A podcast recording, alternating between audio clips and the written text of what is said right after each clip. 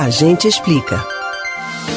As leis trabalhistas no Brasil surgiram durante o governo Getúlio Vargas. O presidente uniu um grupo de juristas e legisladores para elaborar a consolidação das leis trabalhistas CLT.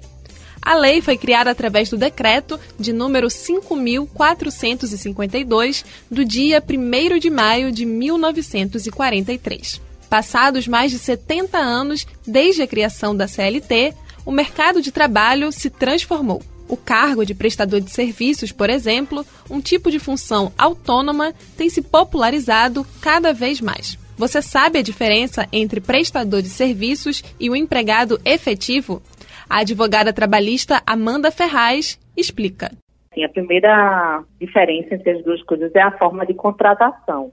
O empregado, ele tem a carteira assinada, né? A empresa chama, faz o convite, pega a documentação do empregado, assina a carteira dele, coloca o salário fixo que ele vai receber e ele vai ter uma atividade ali que ele vai ter que exercer diariamente. É, já o autônomo, né? A forma do contrato é diferente. Ele vai entrar como uma pessoa física, né? Ele vai ter que ter um, um registro tanto na prefeitura quanto na Previdência Social, para poder fazer os recolhimentos que são necessários, e ele vai receber pelos serviços que ele for prestar.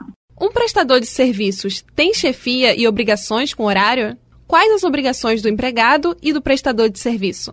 Uma diferença também é a subordinação, né? No caso de um motorista, por exemplo, que for contratado como prestador de serviço, como autônomo, ele não vai ter aquele vínculo, ele não vai precisar ficar diariamente, vamos dizendo, batendo ponto na empresa. É, não vai ter que dar satisfação em relação à doença.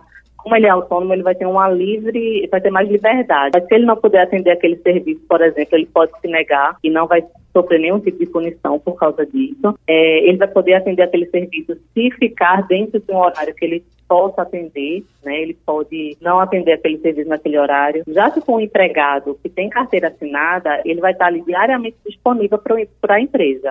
E em relação aos direitos, quais as garantias dos dois tipos de contratos? Empregado, como ele tem a carteira assinada, ele tem o, o recolhimento do FGTS dele, ele tem seguro-desemprego. Já o autônomo, ele não tem essas garantias. É um contrato onde ele vai receber pelo serviço que ele prestar, e depois que ele prestar aquele serviço e receber, a empresa não vai ter mais nenhum vínculo com ele. Ele não tem essas garantias. Mas, ao mesmo tempo, tem o benefício de poder trabalhar para mais de uma empresa, né? Por exemplo, é um motorista que é autônomo, ele pode atender a 5, 6, 7, 10 empresas. Já um empregado, ele precisa atender somente aquela empresa, né? Passar o dia a dia realmente com aquela empresa. Então, tem vantagens e desvantagens. É importante ressaltar que, em casos de dispensa, o trabalhador que for pessoa jurídica e preste serviços para uma única empresa não recebe pagamento de rescisão e outros direitos que constam na CLT.